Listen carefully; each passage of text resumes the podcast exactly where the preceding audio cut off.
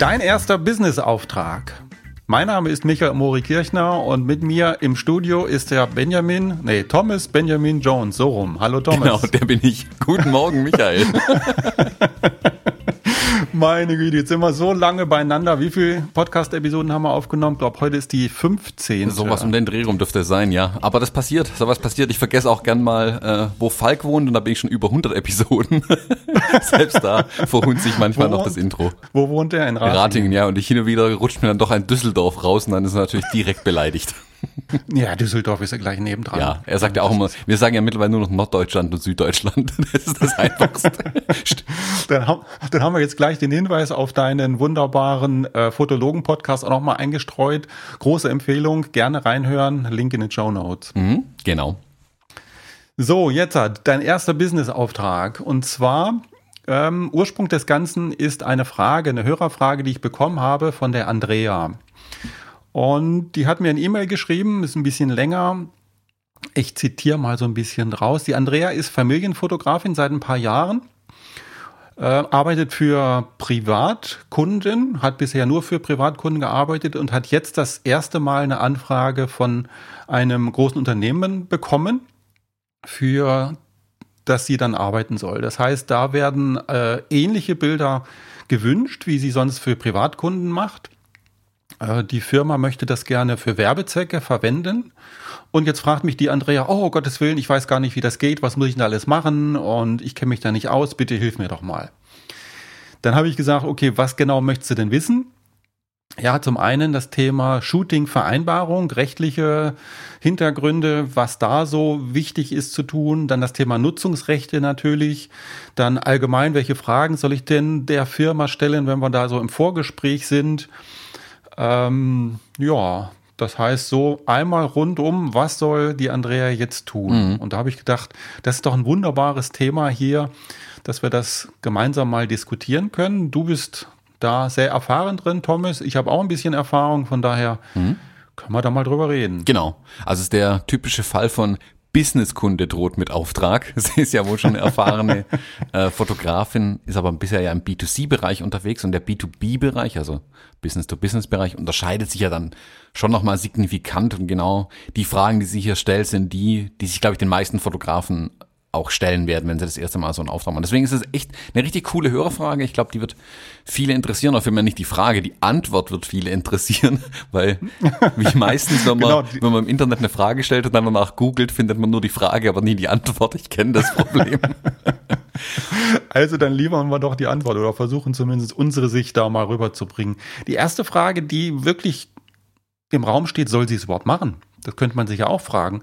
Soll sie es machen oder soll sie sagen, ist nicht mein Thema, ich bediene Privatkunden, Firmenkunden sind nicht meine, mein Geschäft und bitte mach das mit jemand anders. Wäre ja eine Möglichkeit. Wäre absolut eine Möglichkeit. Also es spricht überhaupt nichts dagegen zu sagen, hey, mh, das hier ist mein, mein Bereich, den ich bearbeiten will. Das sind auch meine Wunschkunden, mit denen ich arbeiten möchte, weil meine ganzen Arbeitsabläufe sind darauf ausgerichtet. Meine Fotografie ist auch darauf ausgerichtet. Meine Kommunikation ist darauf ausgerichtet. Man muss nicht auf jeder Hochzeit tanzen, wie man so schön sagt.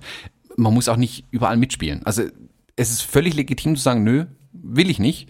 Ähm, und das kann man auch dem Kunden so spiegeln und die werden da auch nicht irgendwie, also die haben da Verständnis dafür.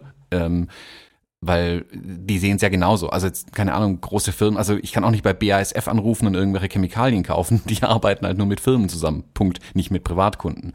Ähm, eine Firma oder ein Unternehmen sollte sich das genau aussuchen, mit wem man arbeiten möchte. Wenn sie aber die Entscheidung trifft, hey, vielleicht möchte ich in Zukunft in dem Bereich mehr machen, kann das ein sehr, sehr guter Start sein. Äh, wie jeder Start tut es natürlich am Anfang ein bisschen mehr weh. Das sind die vielen Fragen, die dann einfach kommen.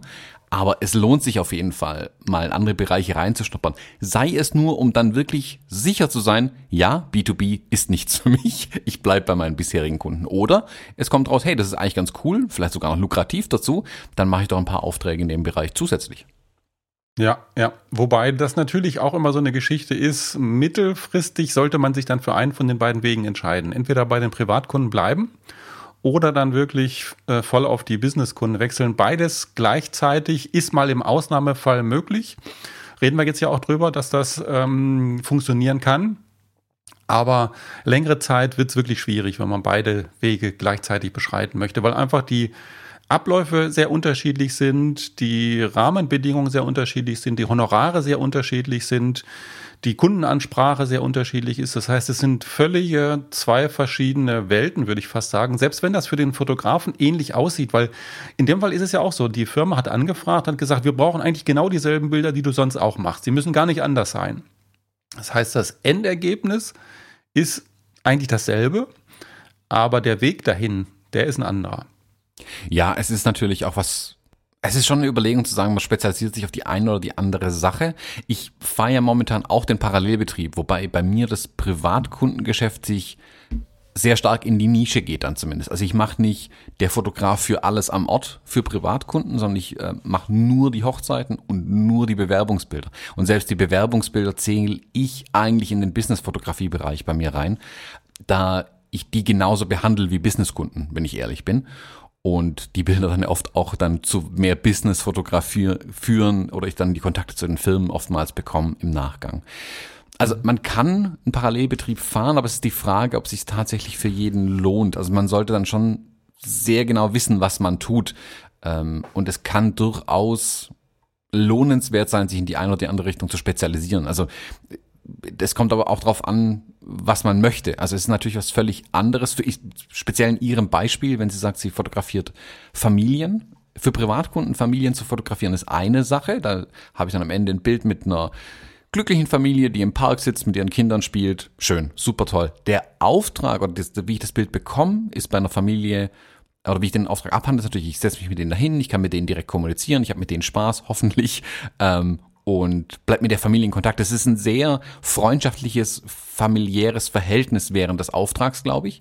Während wenn ich das gleiche Bild für eine große Firma abliefern möchte, habe ich da sehr wahrscheinlich eine Modelfamilie vor mir. Wenn sie jetzt nicht eine richtige Familie gebucht haben, es kann sein, dass ähm, in Anführungszeichen Vater, Mutter und Kind sich zum ersten Mal am Set sehen, tatsächlich, wenn alle drei gebucht sind. Da ist eine ganz andere Atmosphäre ich könnte mir halt vorstellen, wenn ich von der Familienfotografie komme, dass ich dann gerade diese Atmosphäre an einem, also dieses ungezwungene, lockere an dieser Art der Fotografie sehr liebe und deswegen eigentlich nicht in den Businessbereich rüber möchte. Es kann aber auch sein, dass ich mir sage, hey, das ist viel einfacher mit Models zu arbeiten. Ich komme dann viel schönere Ergebnisse ran. Das macht eigentlich auch Spaß. Muss man abwägen, ist aber wichtig ist eben mal reinzuschnuppern in den anderen Bereich.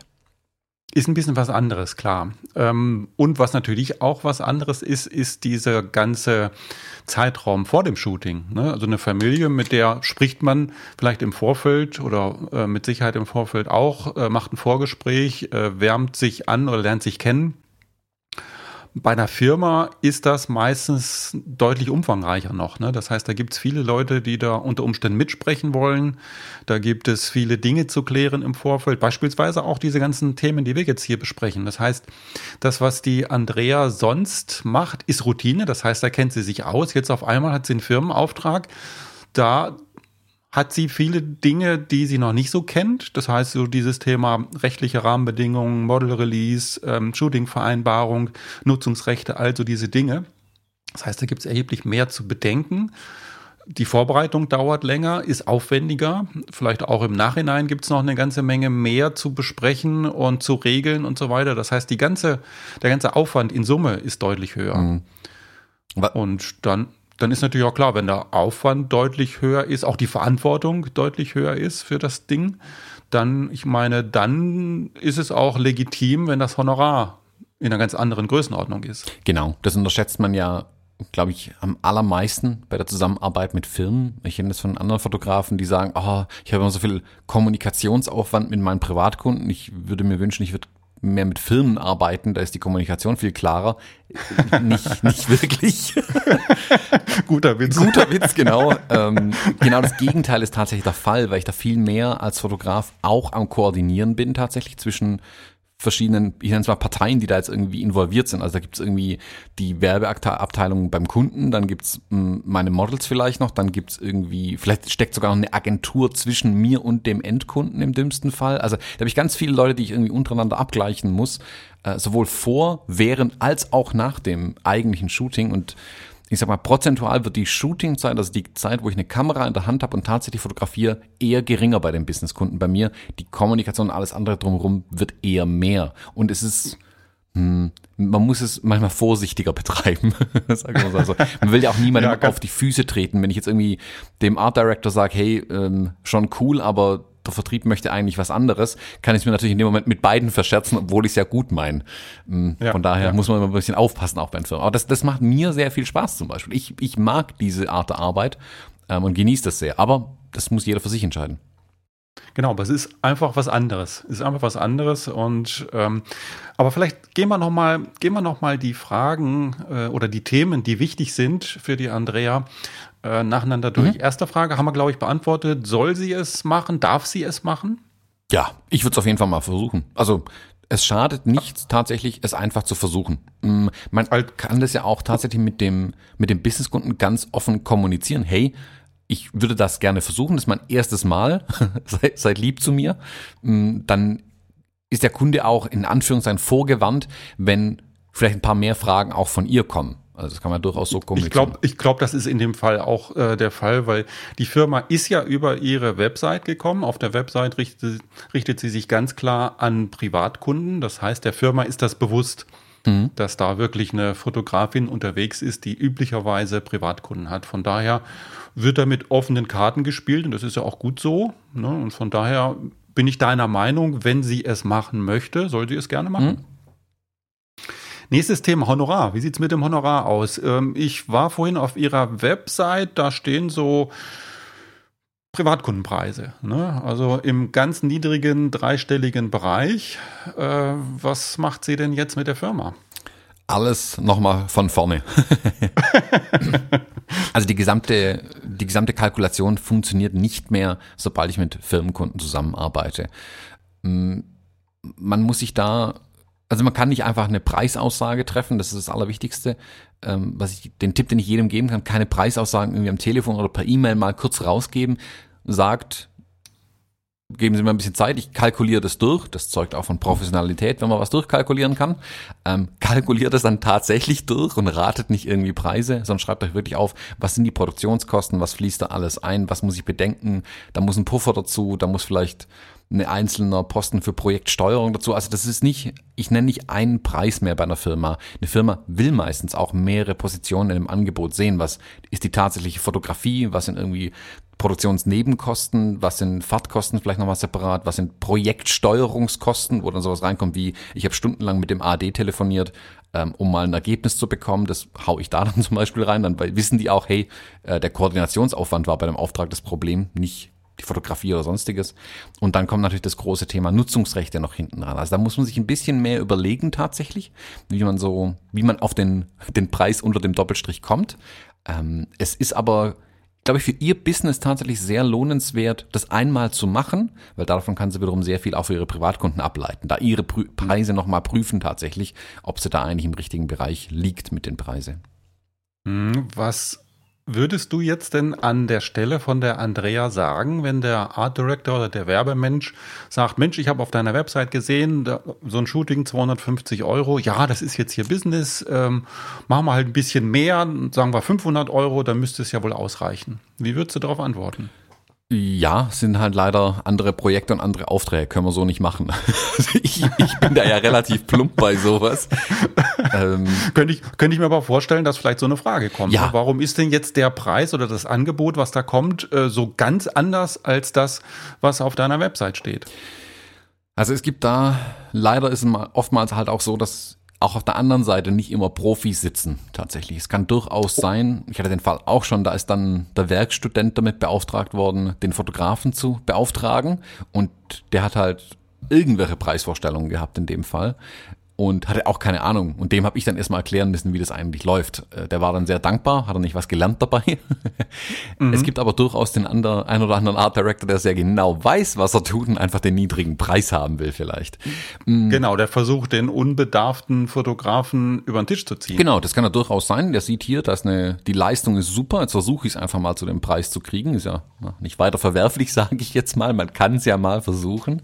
Ähm, dem muss man aber den Zahn eigentlich relativ schnell ziehen. Ganz klar sagen, nö, das ist ein Privatkundenpreis. Äh, das ist auch, es gibt da auch keine Preisbindung in irgendeiner Art und Weise. Also da kann keiner kommen und sagen, ja, aber wenn äh, Max Müller das kaufen kann, kann ich das doch für den gleichen Preis kaufen. Nee, kann er nicht. Ähm, das ist immer individuell aushandelbar. Vor allem ist ja auch warum? der Auftrag ein ganz anderer sehr wahrscheinlich. Halt, warum denn nicht? Also jetzt mache ich mal, jetzt mache ich mal den Art Director. Warum denn nicht? Na, das ist einfach von der Kalkulation, die hinter dem Preis steckt. Ähm, mit der Familie mache ich ein Gespräch aus und einen Termin, fotografiere die und dann ist es gut.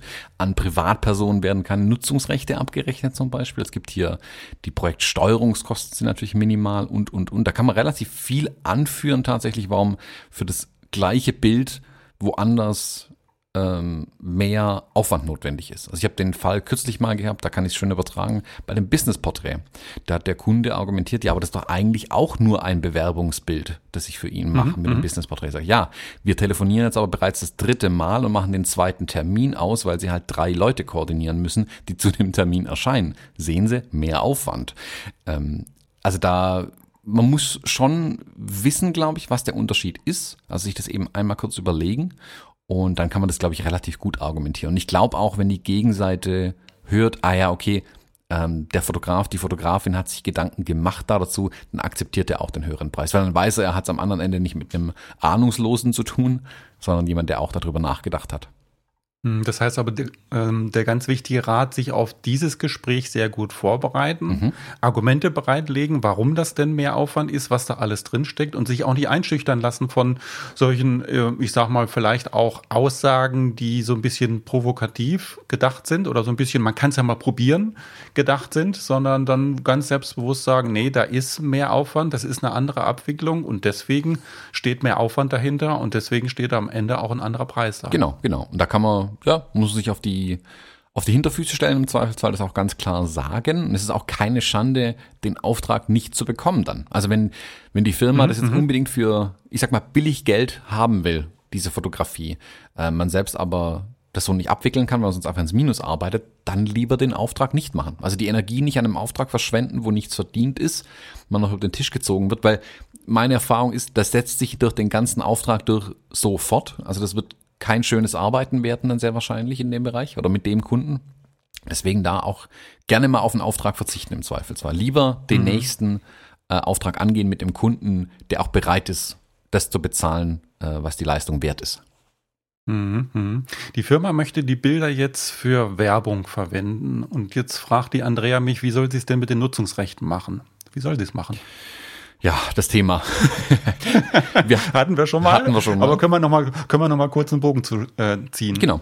Mm, Nutzungsrechte sind da, also auch da wieder, wenn man es auf der anderen Seite mit jemandem zu tun hat, der das öfter macht, das, dem sollte das Thema Nutzungsrechte geläufig sein und deswegen da auch keine Scheu, keine Furcht, es einfach in den Raum werfen. Man kann sich ja an Dingen durchhangeln, äh, die bekannt sind. Da wäre die MFM-Liste oder so dieser Nutzungsfaktorberechnung des AGD ähm, ein erstes Mittel, um mal eine Preisindikation abzuliefern.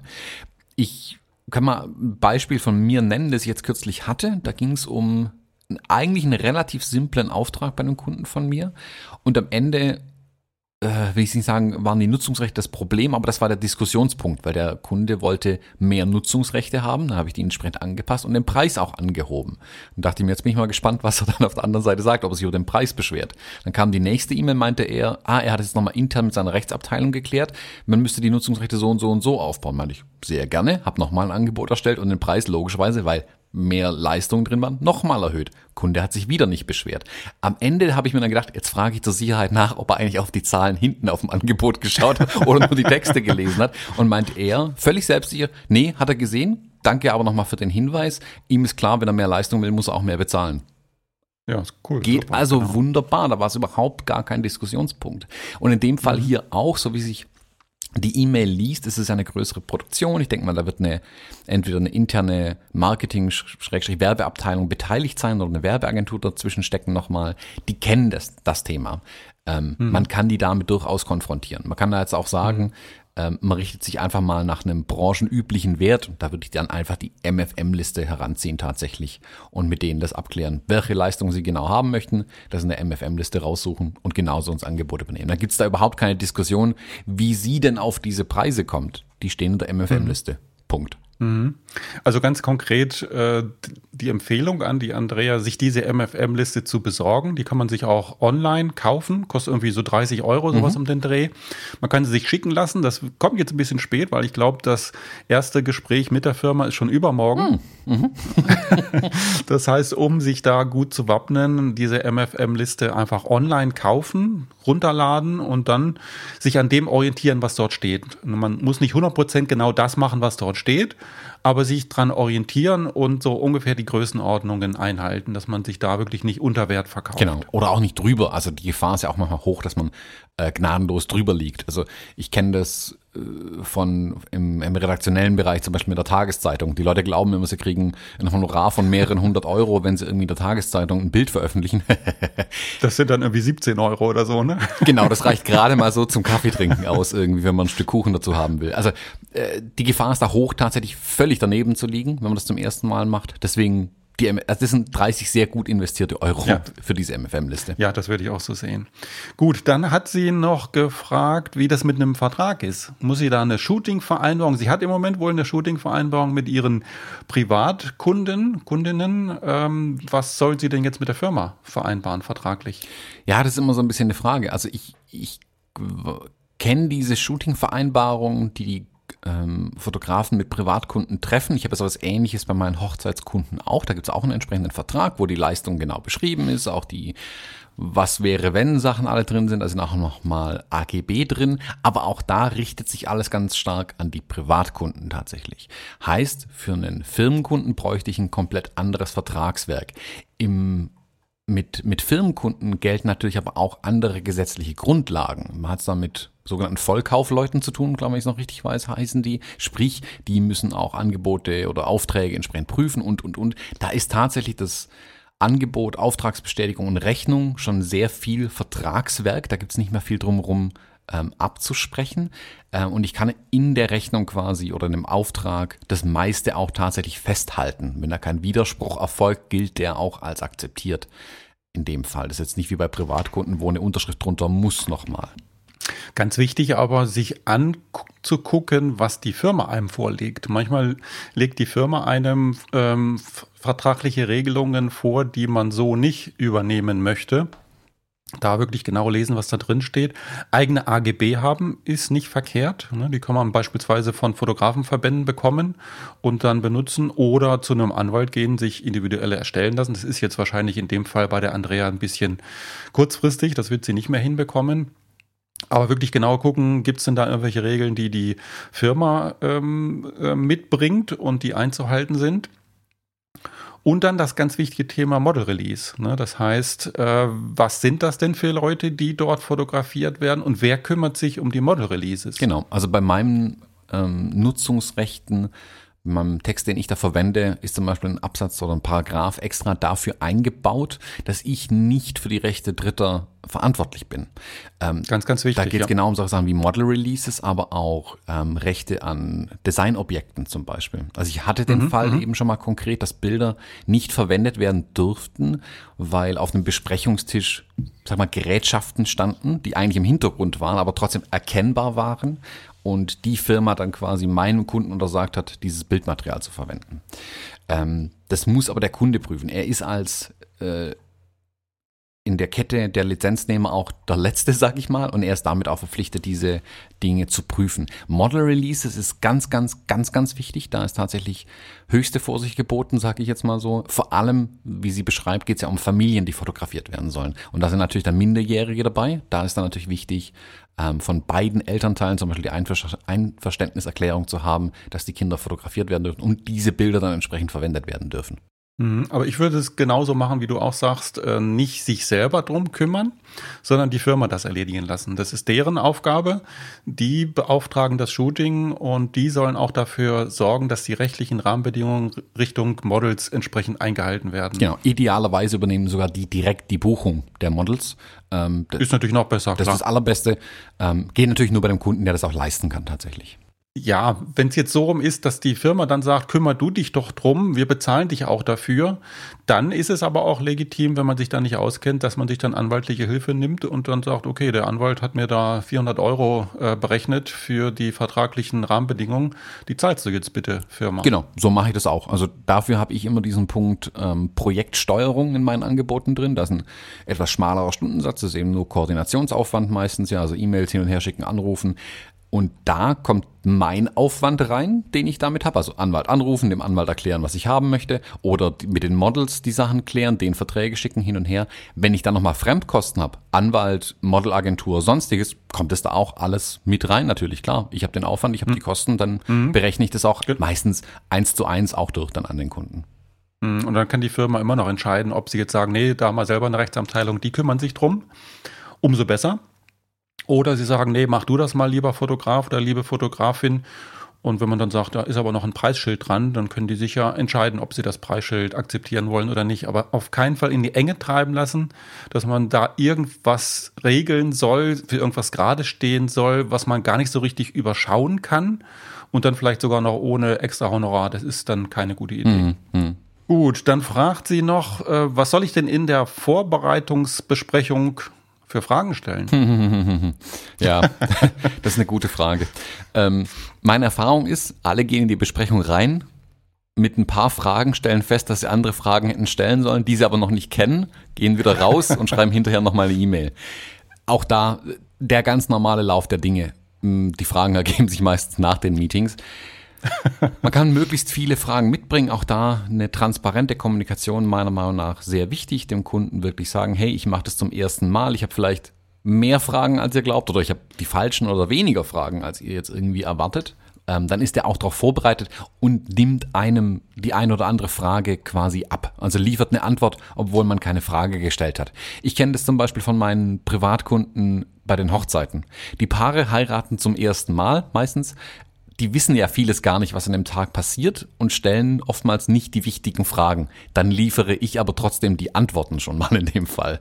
Ähm, und genauso kann der Businesskunde das bei ihr machen. Also er wird sicherlich die eine oder andere Sache aufwerfen, die du oder ich gefragt hätten in dem Gespräch, auf die sie aber vielleicht noch gar nicht gekommen ist. Also transparent und offen mit dem Kunden kommunizieren, hey, gib mir lieber einen Hinweis mehr als weniger, ich mache das zum ersten Mal. Ähm, und dann kann da eigentlich nicht viel schiefgehen.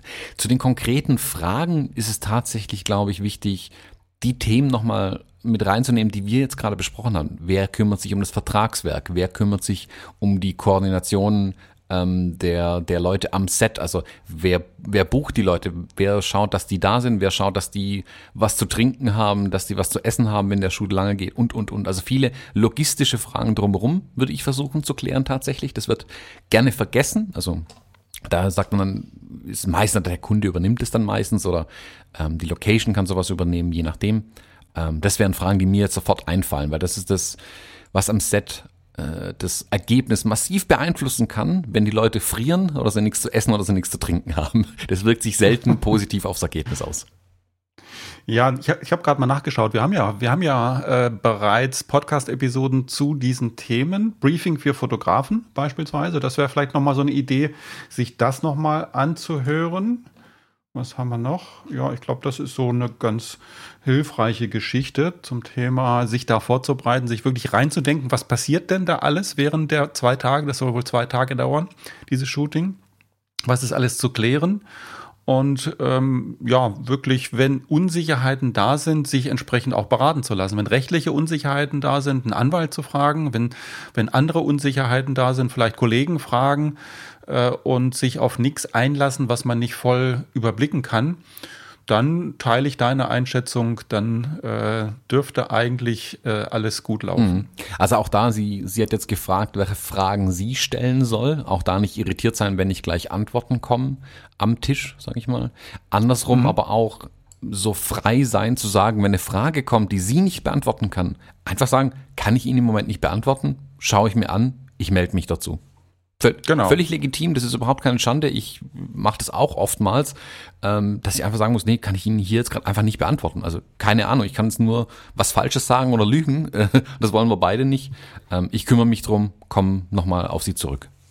Mhm, ganz genau. Und um so ein bisschen die Angst auch da rauszunehmen, die eventuell da sein könnte, in den aller, allermeisten Fällen sitzen auf der anderen Seite des, des Tisches auch Leute, die jetzt nicht irgendwie mir was Böses wollen oder die mich irgendwie über den Tisch ziehen wollen, sondern die einfach daran interessiert sind, gemeinsames gutes Ergebnis zu erstellen. Und von daher ist das Ziel immer, ja dann auch wirklich gemeinsam an dem Ding zu arbeiten, alle Themen, die aufkommen, gemeinsam zu lösen und ja, das ist eigentlich so das, was ich so bisher erlebt habe. Genau, das Interesse ist ja bei allen Parteien das gleiche. Man will am Ende super Bilder haben, die man verwenden kann. Und darauf genau. arbeiten ja alle hin. Und also seltenst, wirklich fast nie kommt es vor, dass jemand wirklich böswillig irgendwie versucht, das ganze Ding zu sabotieren. Von daher drücken wir mal die Daumen, dass es da auch nicht so ist.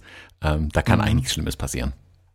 Genau, dann schließe ich, dann schließe ich die Podcast-Episode nochmal mit einem großen Lob ab für die Andrea, weil ich finde es eine tolle Sache, wenn eine Firma auf ihre Bilder aufmerksam wird und sagt, Mensch, die sind so gut, die wollen wir gerne für Werbezwecke verwenden. Das ist auch ein Zeichen dafür, dass die Andrea ihren Job sehr gut macht. Mhm, das zum einen und ich finde es auch sehr mutig von der Andrea tatsächlich das ganze Ding in Betracht zu ziehen und zumindest mal sich Gedanken zu machen, zu versuchen, so einen Auftrag abzuwickeln. Selbst wenn es hinterher nicht ein zweites Mal macht, aber ich finde es cool, auf jeden Fall mal in den Bereich reinzuschauen. Genau, und sich dann noch Informationen zusammenzusammeln, um das wirklich professionell abwickeln zu können. Das ist ja auch eine gute Geschichte, sich da nicht irgendwie selber alleine durchzuwursteln, sondern Leute zu fragen, die einem vielleicht weiterhelfen genau. können. Fragen. Fragen hilft. Fragen hilft. Das ist ein gutes Stichwort. Äh, das heißt, die Einladung an unsere Zuhörer, bitte stellt uns Fragen, stellt uns Fragen, die euch weiterhelfen, die uns interessanten Input hier für den Podcast geben und die vielleicht auch weitere Hörer noch interessieren können. Da freuen wir uns sehr drauf und gehen dann gerne in den nächsten Folgen drauf ein. Genau. Das war jetzt mein Abschluss. Vielen Dank. Bis zum nächsten Mal. Tschüss. Tschüss.